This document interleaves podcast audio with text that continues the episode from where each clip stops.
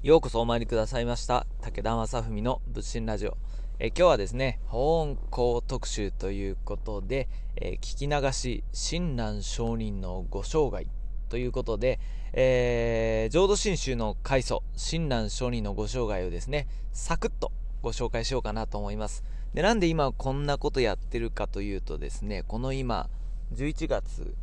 の後半、えー、28日というのはね、えー、親鸞上人のご命日なんですね。えー、浄土真宗の開祖親鸞上人がお生まれあ、お亡くなりになった日で、えー、全国ではですね、法恩公という親鸞上人を忍んだ、えー、ご命日のね、ご法要が執り行われています。えー、ですので、えー、いろんなところで親鸞上人のお話をこう聞く機会が多いということなんですが、このね、仏心ラジオでも、まあ、このタイミングですので親鸞上人のお話をしようかと思います、えー、親鸞上人がお生まれになったのは1173年5月の21日になります、えー、1173年ですね、えー、これは平安時代の終わり頃になります。鎌倉時代が始まるのがいい国作ろう鎌倉幕府ですからね、えー、1192年。そのちょっと前、えー、1173年にこうお生まれになったんですが、えー、当時ね、世の中大変混乱してたみたいですね。えー、震災であったりとか、飢饉であったりとか、まあいろいろ大変なことがあったみたいです。で、さらにですよ、平安時代は貴族の時代、えー、鎌倉時代は武士の時代ということで、え世の中の常識もね、一気に変わるような時代を生きて生まれておられたんですが、ここね、結構重要だと思ってて、今の私たちの世の中の状況に似てる気がしません？最近災害すごいですよね。でしかも今年に関しては新型コロナウイルスが全国で蔓延して余計にもですね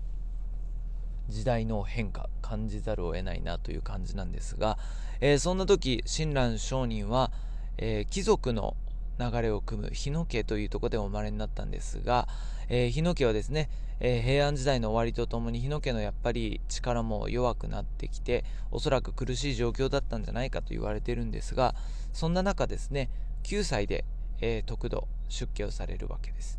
で9歳ですよ小学生。で、まあ、いろんな事情があったんだろうなと思うんですが、えー、親鸞上人出家の時にですね、えまあ、儀式を受けなきゃいけない。でそこのお寺に行った時にですね、えこんな歌を歌ってるんです。明日ありと思う心のあだ桜。弱に嵐の吹かぬ物川。明日ありと思う心のあだ桜、えー、桜の話ですね、えー、桜を明日見ればいいやと思っているのはあだ。無駄なことですよ。愚かなことですよ。弱に嵐の吹かぬ物川。弱にというのは夜中にということです夜中に嵐が吹くかもしれないのにということですねえ、親鸞上人は出家をこう志された時にはですね、えー、私は今日出家をしようと決意をした。で、これは明日じゃダメだと。もう今しかないということをね、歌っておられる。おそらく世の中で、えー、たくさんの人が命を落として、え今やろうと決めたことは今やらなきゃいけないと。そういう気持ちでね、え出家を固い気持ちでされたんだろうなと思うんですが、えその後に、えー、比叡山延暦寺で、えー、ご修行されるわけでございます。そこでは20年間ですね、え、ご修行なさいました。で、え、おそらくですね、たくさんのお経も勉強されたり、え、たくさんの厳しい修行をね、え、なさっていたと思うんですが、29歳の時にですね、親鸞上人、山を降りる決意をするんです。で、というのも、え、一大決心をしてね、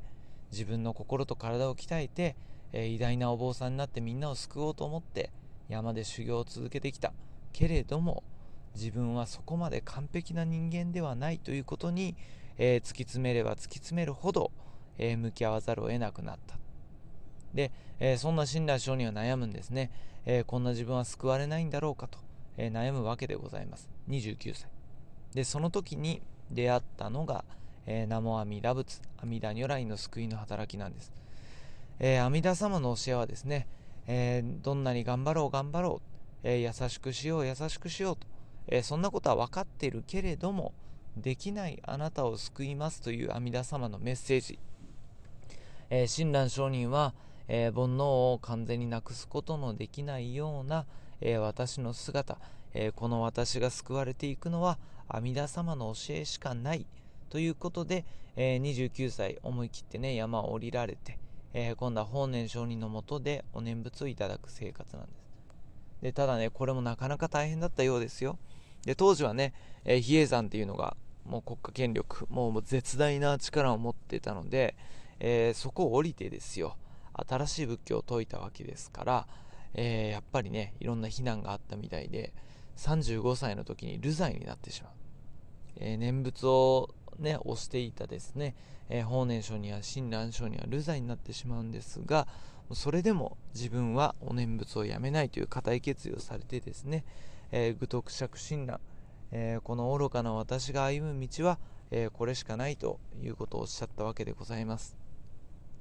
で、その後に、えー新潟県の方にね、越後の国に流罪になったんですが、えー、まあ、後に許されるわけなんですがその後はですね40代の頃は今度関東、えー、当時関東は、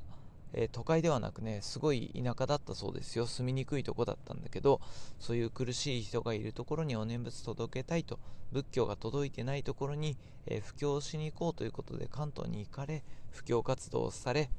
でその後ですね、え50代の頃から、え協業新書というお書物の執筆にかかりえー、晩年ですね、60歳には京都に戻りですね、協業新書を完成され、えー、その後ご和算を書かれ、えー、そしてですね、え90歳でそのご生涯を閉じる、往生されるということになるわけでございます。えまあ本当ざざっとですけど、えー、親鸞聖にもね、えその人生の中でいろいろこう悩むこととかね、えいろんな困難さに出会いながらも、それでも、えー、生阿弥陀仏でしか私は救われないということをおっしゃったわけでございます。で、これをね、今の時代背景で考えますと、私たちも、えー、少しでもね、えー、効果的に仕事ができたりとか、いいものを作って、大きなものを作ってと頑張ってきましたが、その限界に向き合わざるを得ないような時代が今来たわけでございます。えー、そのような中でね、私たちが学ぶこと、え自分の限界がある中でどう生きていくのか、実はそこのヒントにね、えー、仏教浄土真宗があるんだろうなと、えー、私は思っている次第であります、えー、ですので、え皆さんもですね、えいろんな今状況にあると思います。悩んでることとかねうまくいかないこととか山ほどあるかなと思うんですがそのような時にね行き詰まった時には、え仏教や浄土真宗少し立ち止まって振り返っていただければと思います。はい、えそれでは最後までのご視聴ありがとうございました。えー、この物心ラジオはですね、えー、こちらのラジオトーク、ポッドキャストで配信しながらですね、えー、また YouTube の方では物心チャンネルというのもやっております、えどうかですね、そちらの方もご視聴いただけると嬉しく思います。それでは最後までお付き合いいただきありがとうございました。またのお参りをお待ちしております。